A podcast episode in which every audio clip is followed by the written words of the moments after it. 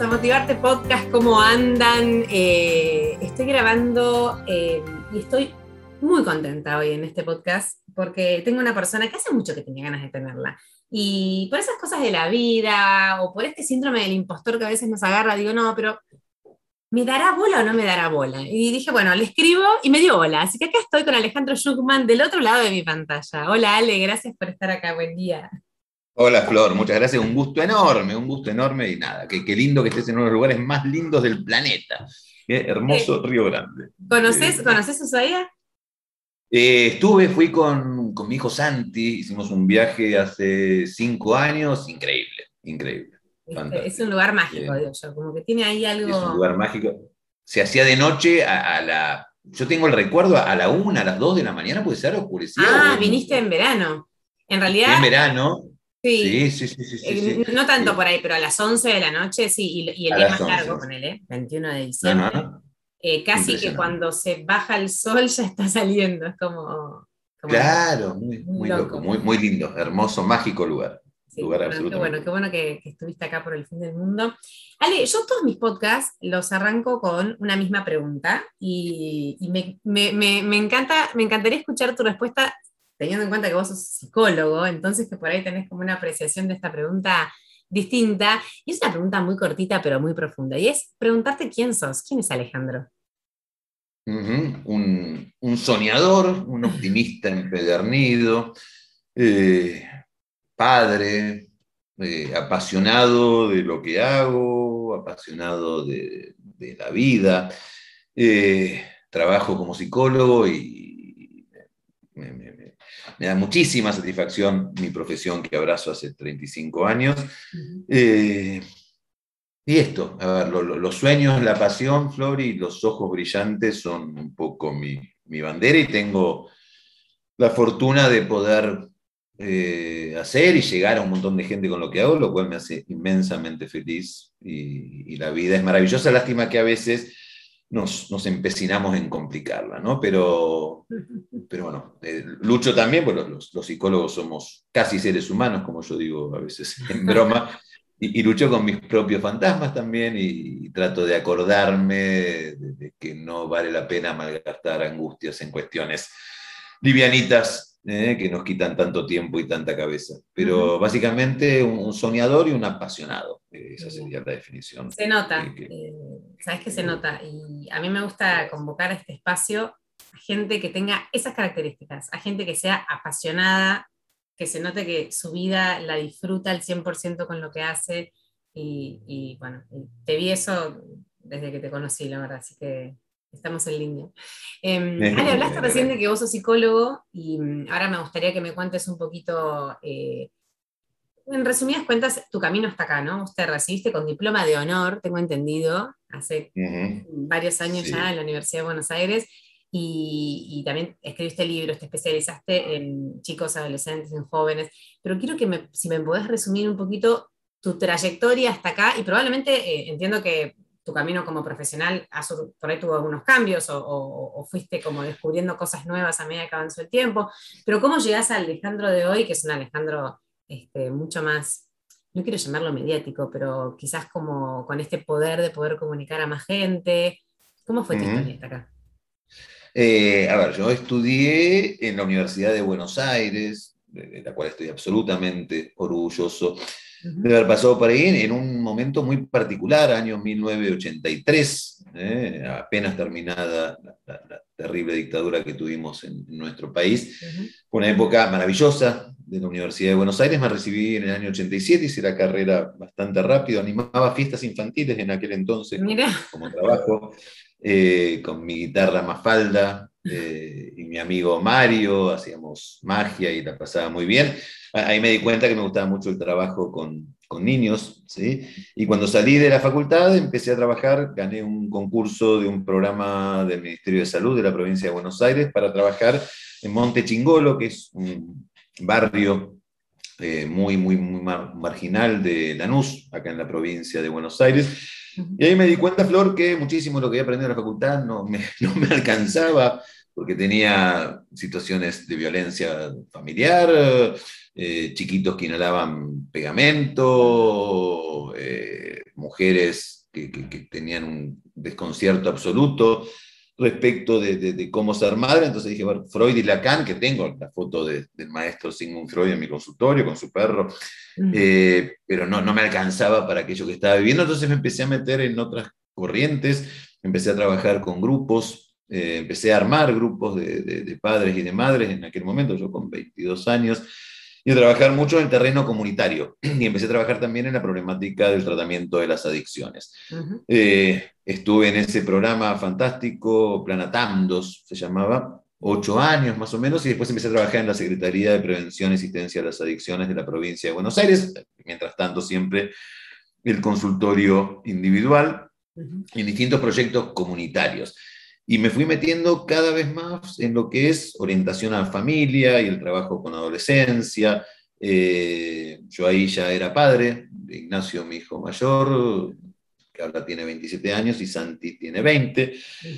Eh, y, a ver, hago una línea recta hasta el año 2011, hace 10 años, donde escribo, yo escribía ya para la, una columna para el diario El Mercurio de Chile. Mira. Eh, una columna para, para, padres y me llaman un día, fue muy, muy mágico eso.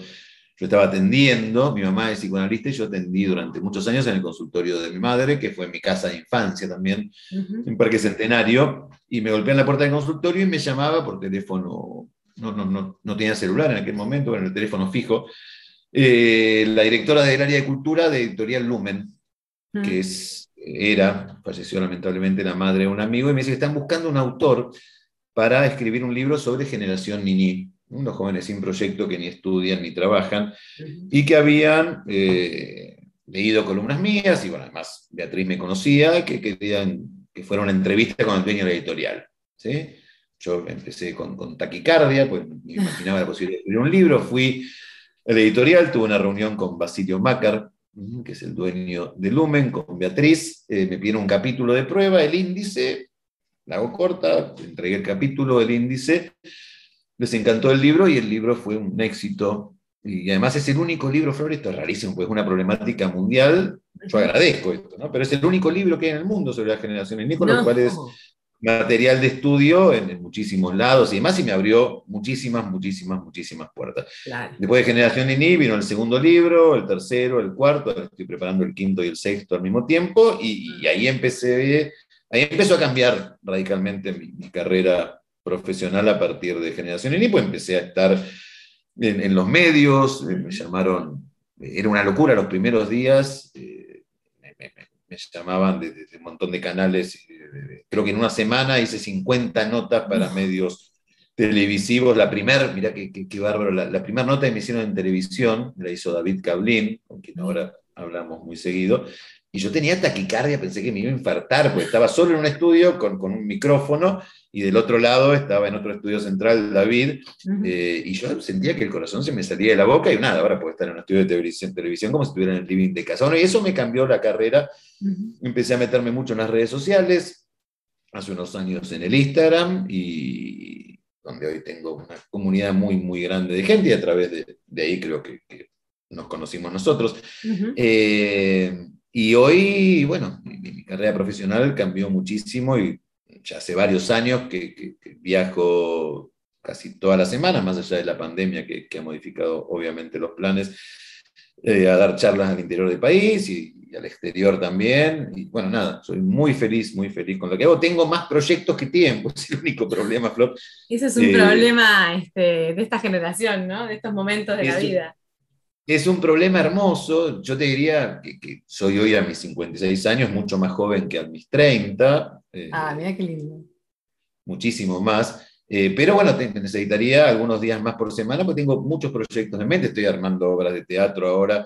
Eh, hice teatro también, hago en realidad, no, no como actor, no soy actor, pero bueno, soy cara dura y, me subo a un escenario.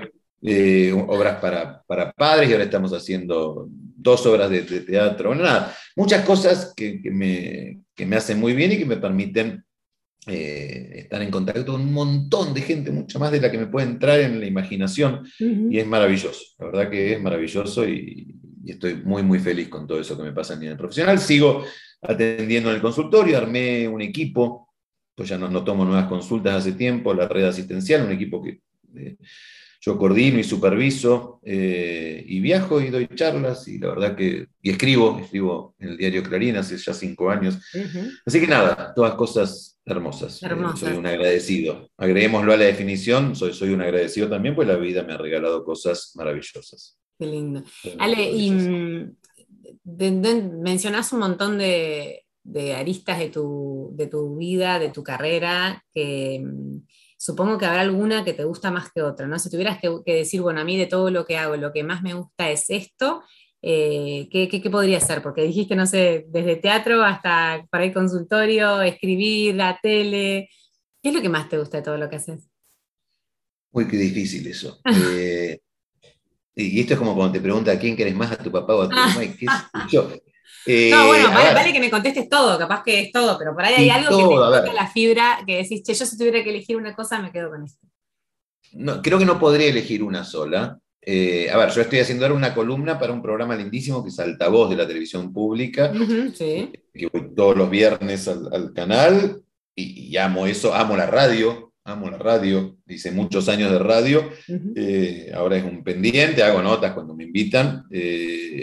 Pero a ver, mi programa, un programa de radio. Sí, claro, claro que sí, claro que sí.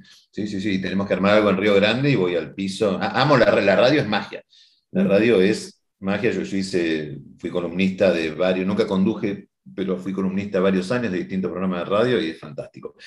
A ver, el, contacto con la gente, amo el trabajo en consultorio, pero el contacto con la gente en las conferencias, en las charlas, eh, es algo fantástico.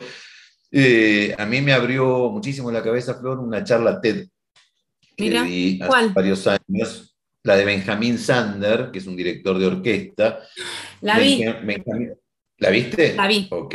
Sí, excelente. Eh, vamos a contarle a la gente que hay un pedacito de la charla.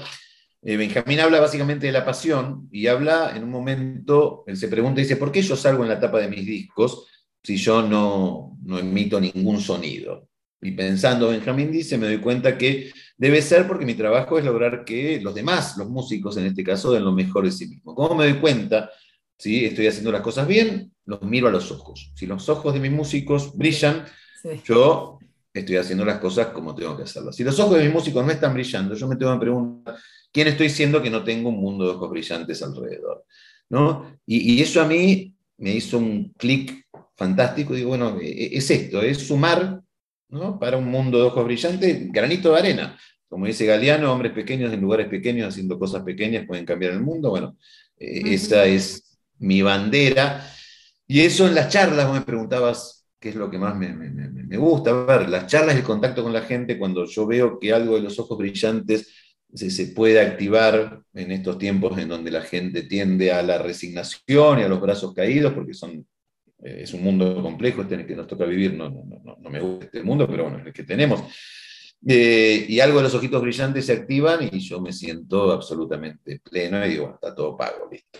Eh, y esto en, los, en los eventos, ¿sí? ya sea virtuales, ahora en tiempos de pandemia, está volviendo a la presencialidad a poquito, de contacto con la gente, con grupos de gente, algo de chispita se enciende y a mí me da mucha felicidad. Va, tu propósito por ahí, ¿no? Sí, sí, sí, sí, sí, esa diría que, a ver, no quiero decir la misión, porque suena como místico, pero, pero sí, algo, algo de eso. Algo de eso. Sí, escribir me encanta también, amo escribir, escribir me da mucho placer, que yo, nada, todos a la final. ¿Cómo, cómo haces, ¿cómo haces para, para, distribuir todas esas actividades eh, en tus días, digamos? ¿Sos un tipo organizado o, no, o la, no, no? No, soy, soy caótico, soy muy caótico. Mm. Tengo un caos dinámico, te diría. A ver, obviamente tengo eh, mi, calendar, que es mi, brújula, y ahí está el tiempo con los pacientes. Y cuando estoy con pacientes, estoy dando charlas, ahí no hago ninguna otra cosa.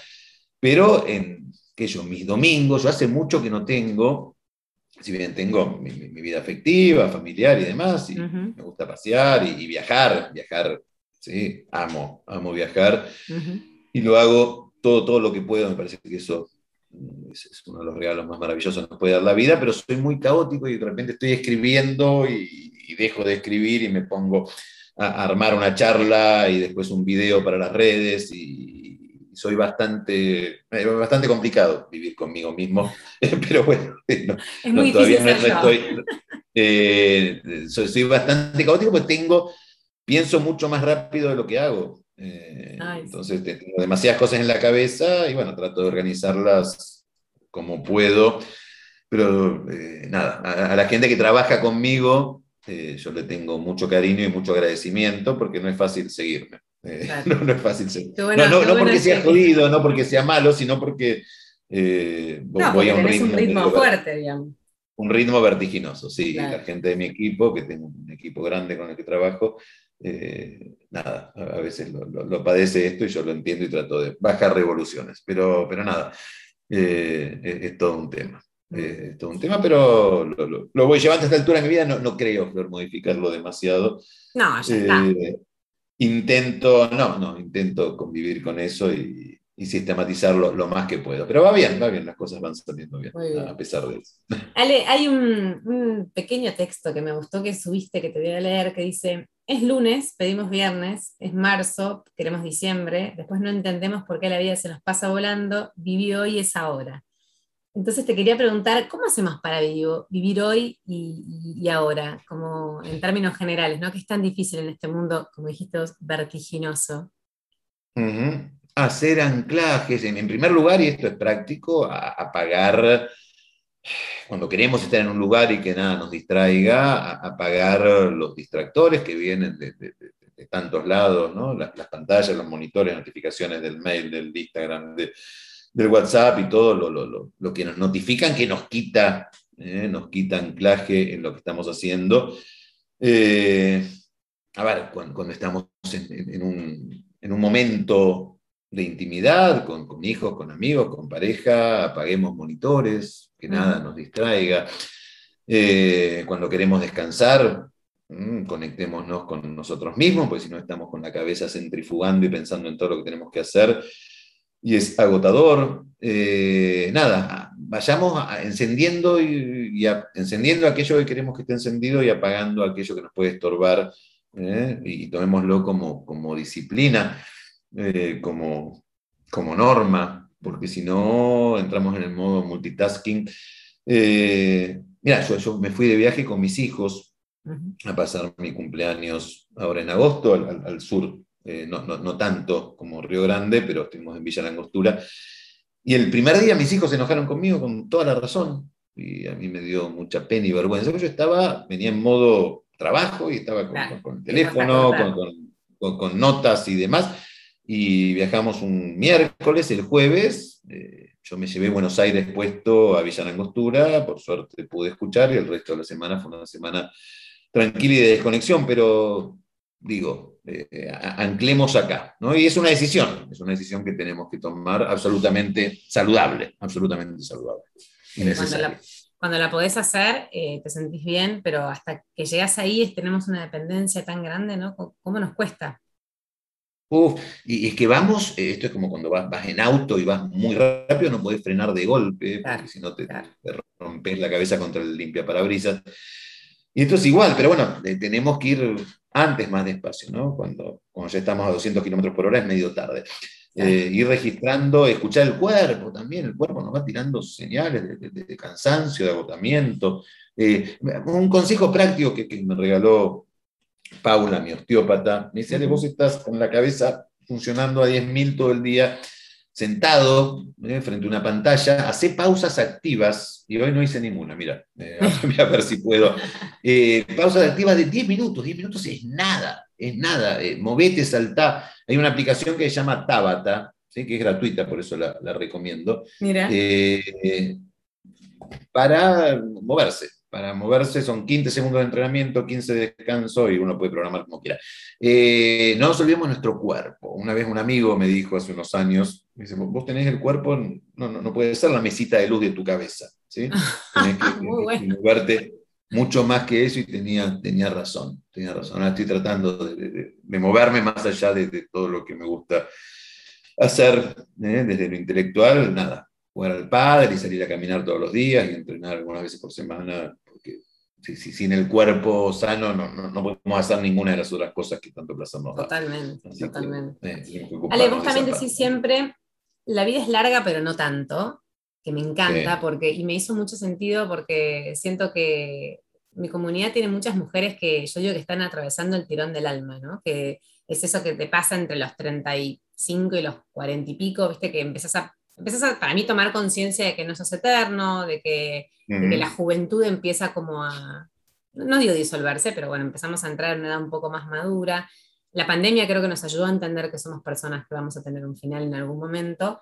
Y la vida es larga, pero no tanto, es verdad. Entonces, te quería preguntar en qué momento vos te recordás a vos mismo esa frase, si te pasa que, que hay veces que decís, me empezás a postergar y en un momento decís, bueno, che, para que la vida es larga, pero no tanto, lo voy a hacer ahora. Sí, claro, sí. Eh, a ver, no, no, no, tenemos tanto tiempo, no somos inmortales, ¿sí?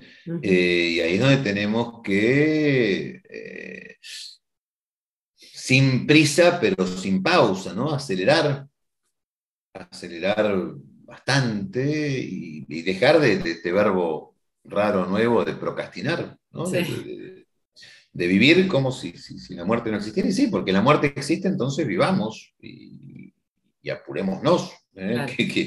y, y, no nos enrosquemos, Flor, sobre todo en estas cuestiones que nos ocupan tanto lugar en la cabeza, eh, algunas cosas que no podemos gestionar, que, no dependen de nosotros y nos van quitando calidad de vida.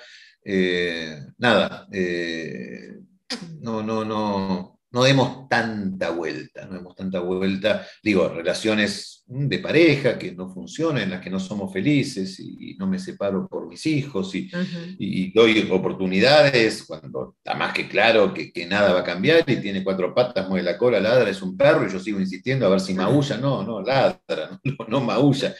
Eh, y nos quedamos, ¿no? Nos quedamos en lugares que son imposibles. Sí, por miedo, ¿no? Por, por miedo, porque pensamos que, no tenemos los recursos, y, del otro lado del miedo está la posibilidad de, ser felices y libres, con lo cual, nada, no, no, no demoremos, no, no, demoremos. ¿eh? Intentemos al menos. Hoy. Este, eh, exactamente. Pasa y de golpe decís, pero ¿cómo pasaron tantos años? ¿Cómo puede ser? Y sí, o sea, ah, no sos eterno, tal cual. ¿cómo te llevas con el miedo? Eh, a ver, eh, los tengo eh, y, el miedo es, saludable. Soy, bastante intrépido, te diría. ¿eh? A medida, a medida que fui creciendo, y esto también me, hace sentir bastante más joven, son poquitas hoy las cosas, poquitas las cosas que, que me frenan. Y si tengo ganas, y adelante y después veré, qué sé yo. soy bastante ¿Pero eso crees que te lo trajo la edad? Sí, sí, sí, sí, sí, sí, sí. Sí, sí. El haberme ya golpeado con algunas cuestiones, el haberme demorado más de la cuenta en algunas situaciones de las que quería salir. Eh, y a ver, siempre lo, desconocido nos asusta. Yo cuento siempre, Flor, la primera charla, te conté la primera nota televisiva, la primera charla que me di en mi vida, una charla para 20 personas en un club de barrio, me convidaron un café y yo temblaba, no podía tomar esa taza de café, no llegaba a mis labios nunca. Eh, y hoy puedo estar en un teatro con 500 personas, como si estuviera en el living de casa, relajados. Son poquitas hoy las cosas que, que me asustan, ahora porque estoy mucho más tranquilo respecto de, lo que yo puedo y que si me equivoco no pasa tanto y, que, nada es tan terrible, esto, que, que, nada es tan terrible, esto es lo que fui aprendiendo con el paso del tiempo. Hay algunas cosas que sí son terribles, ¿sí? Eh, y bueno, yo, tuve, y vos lo, lo, sabés, mi hijo Santi encontraron un cáncer, un sarcoma de Ewing el año pasado, y eso sí, eso sí fue terrible, eso sí fue... Eh, eso sí, ¿eh? y ahí todo el miedo junto y, toda la, incertidumbre. Pero, y eso también ¿eh? me, hizo absolutamente, nos hizo a Santi en primer lugar y a toda su familia, a la madre, a mí, al hermano y a todos los que lo queremos, eh, mucho más, más fuerte. Y son poco las cosas, después de eso y después de otras situaciones que he vivido, nada es tan grave, nada es tan grave y el miedo es un obstáculo a gestionar, hay que escucharlo, hay que dejarlo entrar porque nos viene a avisar algo pero hay que, seguir adelante a pesar del miedo, salvo cuando hay algún riesgo cierto y situaciones en las que no nos tenemos que meter, ¿no? Pero, eh, pero sí, son poquitas las cosas que, me frenan para no seguir. Qué bueno, qué bueno. Sos una persona valiente, entonces. Eh, intento, intento. Y valiente no es no tener miedo, sino decir, bueno, ok, me, da miedo, lo hago con miedo. Y lo atravieso. Hacer con miedo pues, porque, vale, porque vale no la pena, sino la alegría, ¿no? Eh, vale la alegría. Exacto. Y vos que tenés tanta, tanta llegada a la gente desde tus vivos, tus consultorios, tus charlas, ¿cuáles son los problemas que crees que más estamos sufriendo eh, hoy en día nosotros como, como sociedad que busca mejorarse en este contexto tan difícil? ¿Qué nos pasa? Eh, enormes cuestiones en relación al manejo de la soledad, y en esta pandemia sucedió muchísimo. Eh, el amor, Flores, el tema, el tema, yo me doy cuenta, eh, es muy, muy divertido en los vivos, los vivos en Instagram. Eh, cuando yo hago vivos en general con gente a la que quiero y, bueno, ahora estoy haciendo vivos con, con Ernestina Pais los lunes, con, con Majo Comalini, que es una periodista de Mendoza, los domingos, que era voy a ir a Mendoza el 2 de octubre, vamos a estar en un teatro con Majo, eh, y bueno, y con tanta otra gente que, quiero mucho.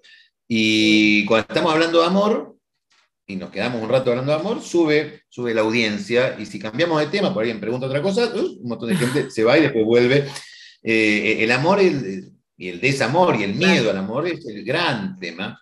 Yo ahora estoy armando un, no sé si llamarlo espectáculo, no sé si va a ser un espectáculo, pero va a ser un encuentro con la gente, una charla, debate eh, unipersonal, que, el, título, y esto es primicia, Flores, pero va a ser enredados, pero en red, ¿sí? Eh, la, red va a ser lo que, se te viene encima, porque tiene que ver con las redes, enredados en el amor, ¿no? Y, y, la bajada será difícil, pero no imposible, o alguna cuestión así que es y, hablar de eso, pues es el gran tema. Eh, las redes sociales son un gran aliado para un montón de cosas y son el peor enemigo para otras y generan un montón de ansiedades y generan un montón de, inseguridades en las que mordemos el anzuelo nosotros desde nuestros propios agujeros y fantasmas. ¿no? Ahí tenemos que, que, gestionar muchísimo. Eh, tenemos que Mucho poder personal, seguridad, ¿no? Mucha gente que no cree insegura, que no confía en ella. Me imagino eso como. Muchísima gente, muchísima gente muy, muy, muy, muy. Muy insegura porque, porque ha sufrido fracasos. A mí la palabra fracaso no me gusta. La rompieron el corazón.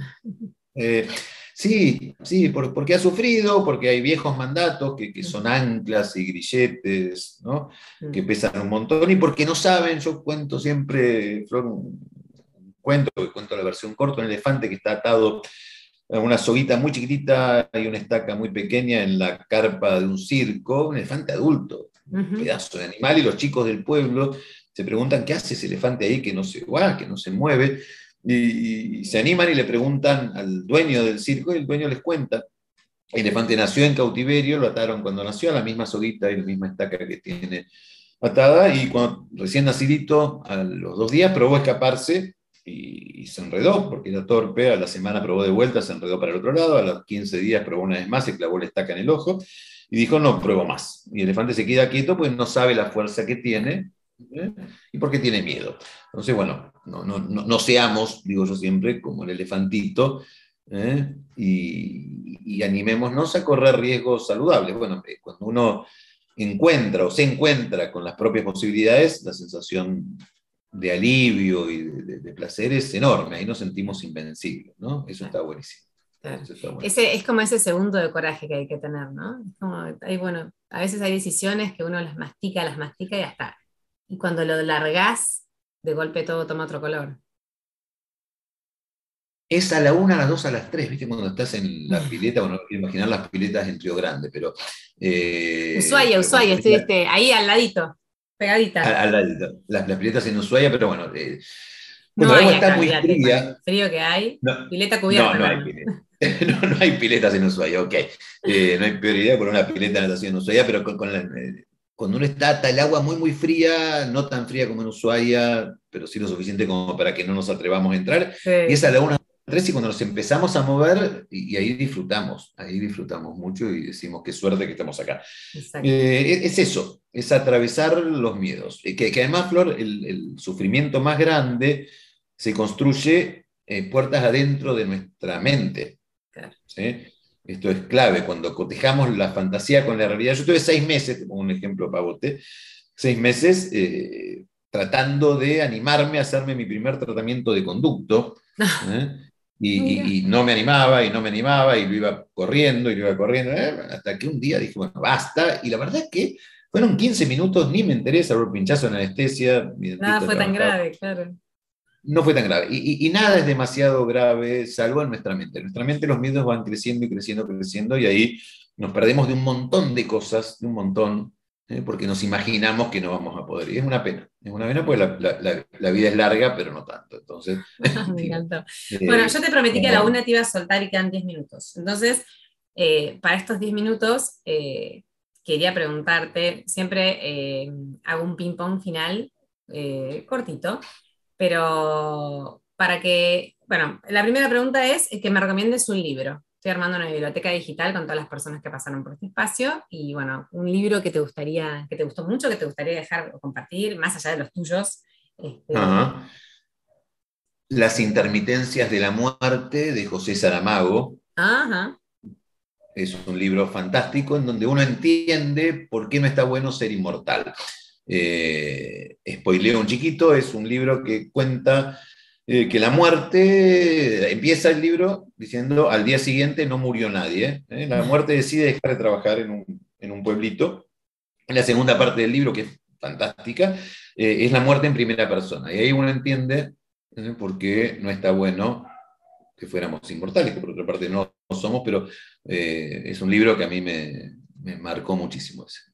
Las intermitencias de la muerte de José Saramago. Lo vamos a anotar entonces. ¿Alguna frase? Bueno, vos tenés muchas, me parece que te gustan porque aparte compartís un montón. Ya me dijiste la vida es larga, pero no tanto. Eh, no sé, por ahí se te ocurre alguna otra que te guste, que también la tengas como bandera, que te identifique.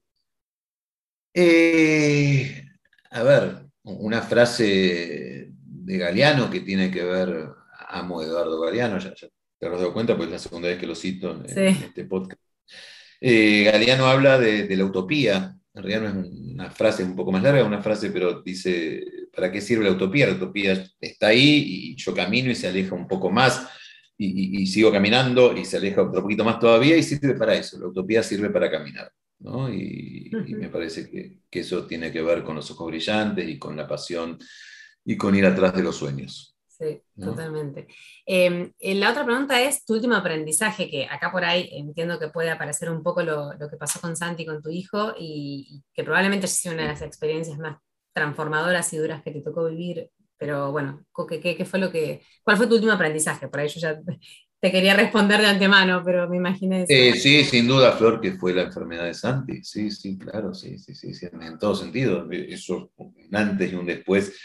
Eh, fue muy impresionante eh, cuando íbamos un día, Santi en tratamiento, Santi tuvo quimioterapia muchísima, eh, la, oncóloga Gaby Gatica, a la que yo le, agradezco toda la vida, eh, dijo el primer día, el pronóstico es, muy bueno, es el protocolo más largo que tenemos en ese sector de oncología, pero con muy buen pronóstico, y Santi un día peladito todavía, con la quimioterapia, íbamos caminando por acá, por el barrio. Me dice, Pa, si querés, podés escribir sobre lo que me pasó, eh, porque vas a poder ayudar a mucha gente. Eh, me lo decía Santi en aquel momento con 19 años, eh, y fue la nota más difícil de mi vida, Flor, esto sin ninguna duda, pero fue impresionante la nota en el diario Clarín. Sí, la leí, la el título es El tiempo se detuvo cuando me dijeron que mi hijo tenía cáncer. Eh, fue una nota más leída del diario durante del diario durante dos días y todavía sigo respondiendo mensajes a partir de esa nota eh, y, el objetivo cumplido y estoy en deuda porque quiero hacer mucho más por, por familias que están atravesando situaciones como esa, pero bueno, no, no, tengo el tiempo, pero sí las ganas. Eh, así que nada, Igual ya contando tu historia, me parece que ya abriendo un poco los sentimientos. Es un montón. Es un montón. Es un montón. Sí, sí, sí, es un montón. Eh, y el tratamiento de Santi, a ver, no sigue el tratamiento, siguen los controles, ¿sí? Todavía son cinco años hasta que Santi tenga el alta. Eh, pero bueno, Santi está muy bien, hoy libre de signo de enfermedad. Con lo cual eso me olvido a veces, ¿eh? digo, a veces me enojo o me angustio por pavadas y digo, epa. pero sin duda que fue el, gran aprendizaje de mi vida, sin duda, sin duda. Hay que volver al eje. Bueno, eso que dijiste al principio, ¿no? Que, que vos también eh, tratás de, Vos también a veces te vas del camino, o por ahí imagino yo que las cosas que, que, hablas y que tratás ayudando a otros también te pasan a vos, de vos mismo. Eh, ¿Quién te ayuda a vos? ¿Quién ayuda al, psicólogo? ¿Haces terapia? Eh, Manuel, que es mi analista. ah, tenés tu propio analista, muy bien. Sí, claro, sí, sí, sí. Mi terapeuta, mis, mis amigos. Sí, yo tengo una gran red. ¿sí? tengo grandes amigos y amigas eh, que, que, que, son sostén, y han sido sostén en la enfermedad de Santi, sobre todo, y, y en otras cuestiones eh, de, mi vida. Sí, sí, claro. Eh, los psicólogos, esto es como los médicos, los médicos se enferman, los psicólogos también nos angustiamos, tenemos miedo, ansiosos, somos casi seres humanos, vuelvo a decir, con lo cual agradezco los afectos. Los afectos Les pasan cosas también, claro. Sí, nos pasan cosas, sí. sí bueno, y la, mm, la, última tiene que ver con los sueños. No hablamos, yo intenté hacer como, o sea, o sea, tengo como 32 preguntas más, pero intenté hacer un mega salpicón entre tu historia, entre algunos temas que pueden eh, preocupar. Y, me gusta hablar de sueños, porque este es un podcast que tiene que ver con la motivación y tiene que ver con ayudar a otras personas a convertirse en, en algo mejor, en alguien mejor. Y los sueños son, son fundamentales para eso. Em, ¿Qué sueños te quedan pendientes? Uf, un montón.